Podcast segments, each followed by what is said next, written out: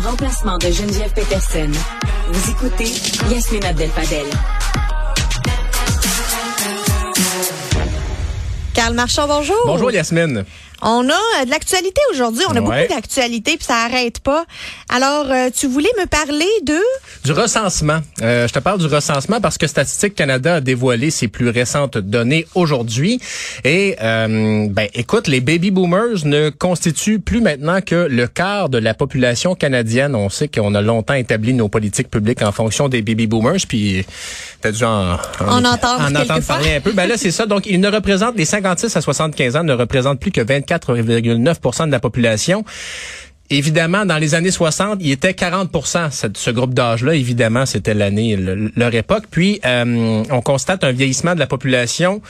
Le plus accentué au pays, c'est où? C'est au Québec et en Atlantique. Euh, et comme euh, ancienne travailleuse de la politique, j'imagine que cette question-là de la vie- de- du vieillissement de la population, ça, ça- ça fait partout. Là, Elle est mais- omniprésente. Elle est en... en- elle est en filigrane dans tout ce qu'on écrit, tout ce qu'on pense, tout ce qu'on peut euh, exprimer. Vieillissement de la population, ben ça touche tout, hein. Ça touche la santé, ça touche l'éducation, ça touche l'économie avec euh, la pénurie de main d'œuvre, ça touche les retraites, comment on gère ça, puis Ouais. assurer des bonnes retraites. Ça touche tout le monde. La question que moi je me pose aussi, c'est est-ce qu'il restera quelqu'un dans les CHSLD quand viendra le temps de de s'occuper de nous, qui sommes un peu plus jeunes que les baby boomers, sans nous, euh, sans trop nous rajeunir, mais, mais c'est une question qui se pose. Puis ben, ce que Statistique Canada dit, c'est ça. Ben, ce vieillissement de la population, ça va exercer une pression sur les soins de santé, sur les soins à sur les régimes de retraite, et même si il y a des gens qui restent plus longtemps au travail. Souvent, ben, on prend la retraite quand même, puis on amorce un deuxième Ben oui. emploi. Là, tu sais, donc, la, la, la retraite se, se décaisse quand même. Et autre chose, et là, ça, c'est un problème que moi, je voudrais pas avoir à régler, mais euh, le taux de fécondité est, en- est également très bas au pays.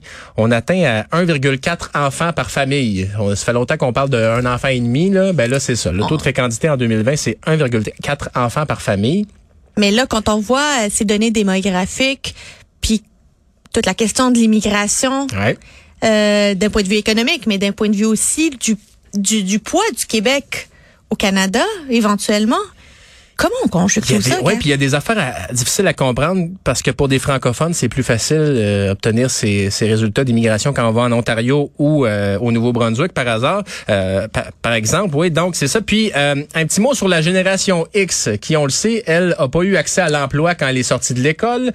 Euh, ben euh, elle n'atteindra jamais la, la part de la population la plus importante au pays. euh, Carl Yasmine. est porteur de bonnes nouvelles Sinon, pour la je- génération je, pas, X. Je veux pas taper sur la génération X qui l'a pas eu facile en sortant de l'école, mais euh, ben c'est ça. Ils vont être supplantés par les millénarios et la génération Z. Euh, la génération X normalement serait arrivée au sommet de la pyramide en 2036. Ben les millénarios et les Z arrivent plus vite que que- qu'eux, donc ben C'est vraiment une génération sacrifiée. il n'y aura jamais d'arriver au pouvoir, en fait, euh, au, au sommet de, de l'échelle sociale pour la génération X, malheureusement. Alors, on vous souhaite de vous en remettre, mais euh, c'est quand même des, des, des informations inquiétantes parce que tu te dis, c'est ça, comment on va arriver à maintenir les soins de santé? On, on voit qu'il y a des, des pénuries partout, que ce soit pour les enseignants. Alors, comment on va y arriver? Est-ce qu'il faudra faire des choix? Puis, moi, je me dis aussi, je sais pas ce que tu en penses, mais est-ce qu'on peut garder toutes les activités économiques qu'on a? Est-ce qu'on parce qu'on veut tout. On Je veut pense le au- beurre, l'argent du beurre, la, la fermière, la crémaillère, le beurre. Tu sais, on veut tout. Mais d'après toi, est-ce qu'on en est rendu à se dire, OK, là, faut faire le choix entre le service à l'auto ou des soins de santé? Tu sais, Est-ce qu'on a les bras pour offrir, comme société, là, offrir ton café au service à l'auto ou te soigner? Tu sais, Je me pose cette question-là. Est-ce qu'on a les bras pour ça? tu sais? Est-ce qu'on a le courage politique que quelqu'un pose cette question-là? Moins que six mois après. pas. C'est ça le problème, c'est que personne va oser donner ce choix-là. La vérité, c'est qu'on sait tous à l'intérieur de nous que c'est ça le choix que quelqu'un va devoir faire un jour ou l'autre et qui va devoir se sacrifier politiquement pour faire ce choix-là. Parce que c'est pas payant, là, tu sais. Ouais. Personne veut entendre ça alors qu'ils savent tous que c'est la réalité. Mais on est là. On est rendu là. Perso on pourra pas continuer à se payer ce qu'on se paye actuellement en pensant qu'on va continuer à, à, à faire comme si de rien n'était. Puis, problème là-dedans, c'est qu'on est taxé. Ouais. Ça laisse peu de marge de manœuvre, mettons. Tu peux pas augmenter les taxes plus que ça? T'aurais une révolution dans la rue? Ouais, ben, tu sais, je suis pas, euh, je suis pas un libertarien tant que ça, mais disons que je n'ai pas vraiment envie de payer plus d'impôts, de payer non, mais comme je pense que tout le monde est écœuré ben, c'est ça. Alors, euh, ben là, donc, euh, on peut pas dire aux gens faites des enfants, on s'entend, c'est pas aussi simple que ça. Il y a l'accès au logement, qui est- le prix des propriétés qui est difficile. Puis les garderies. Les garderies, euh, le prix de la peine de lait. T'as pas encore trouvé ta blonde, mais tu t'inscris déjà dans ma place 05 ans si tu vas avoir une place en garderie avant qu'il ait 5 ans, ton enfant. Alors, euh, ben, ouais, je- écoute, c'est pas un message d'espoir, mais bon, euh, je peux te parler de drogue, par contre, pour te donner un peu, un peu d'espoir, mais c'est vraiment pas si drôle que ça, mais c'est des, des organismes qui soulèvent, euh, c'est une nouvelle dans le journal de Montréal aujourd'hui, euh, la présence de sel de bain dans de la cocaïne qui circule à Montréal. Euh, et pourquoi c'est dangereux? Ben, les sels de bain, ça produit vraiment pas ceux que tu mets dans ton bain pour te détendre. C'est une, de une substance qui s'appelle le catinone, euh, et ça produit des effets qui sont similaires aux méthamphétamines, par exemple. là. Euh, ça peut provoquer manque de sommeil, psychose, hallucination. Euh, et bref, l'organisme Cactus mentionne que euh, depuis le mois d'avril, on en retrouve beaucoup dans des échantillons de cocaïne qui ont été analysés. Euh, dangereux parce que ça peut justement causer des surdoses et la mort. Euh, il y a plusieurs organismes qui lèvent, euh, donc qui disent faites attention. Euh, les consignes de base vont être de pas consommer seul, par exemple, si vous consommez de la cocaïne qui peut avoir des, sels de bain. Puis les, les utilisateurs réguliers pour qui c'était pas un problème disent ouais là j'ai de la difficulté à me, à me, disons à retenir ma consommation. Euh, un problème aussi qui s'explique parce que les frontières ont été fermées longtemps depuis le début de la pandémie ça coupe. On a un problème de qualité de la un cocaïne à de Montréal. qualité de la drogue. Et semble-t-il que c'est la drogue la plus en circulation en ville, la, la- la cocaïne. Euh, le sel de bain, c'était avant en vente libre. C'est illégal au Canada depuis 2012. Donc tu peux pas en acheter n'importe où. Euh, On n'est pas en train de parler des, des, des, des boules là, que tu jettes dans ton bain fluorescent. non, non, c'est vraiment, on est vraiment loin de là. C'est une substance vraiment, c'était surnommé sel de bain, là.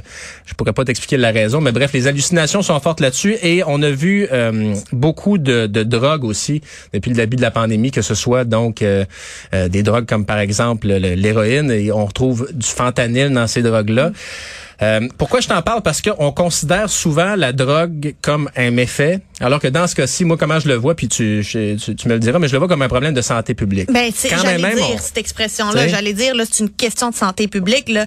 Le monde va pas arrêter de se droguer parce qu'on va leur dire qu'il y a euh, qu'il y a des sels de bain dans dans euh, dans la, la cocaïne. Mais le problème, c'est qu'on veut pas qu'ils se rendent à la surdose puis qu'ils se retrouvent Ouais. avec des des conséquences qui vont perdurer dans leur santé. Là, tu sais, puis là, c'est ça. Bon, il y a Cactus qui en fait du test de drogue à Montréal. Donc, si vous avez un, un doute sur la drogue que vous avez, bon, évidemment, là, c'est pas aussi simple que d'appeler, je veux faire tester ma drogue, mais il y a, il y a Cactus et Grippe qui fait des tests à Montréal, un peu moins, mais on le voit dans les festivals aussi souvent. Il y a des, en Europe, par exemple, qu'on offre de tester la drogue pour savoir qu'est-ce que vous allez prendre.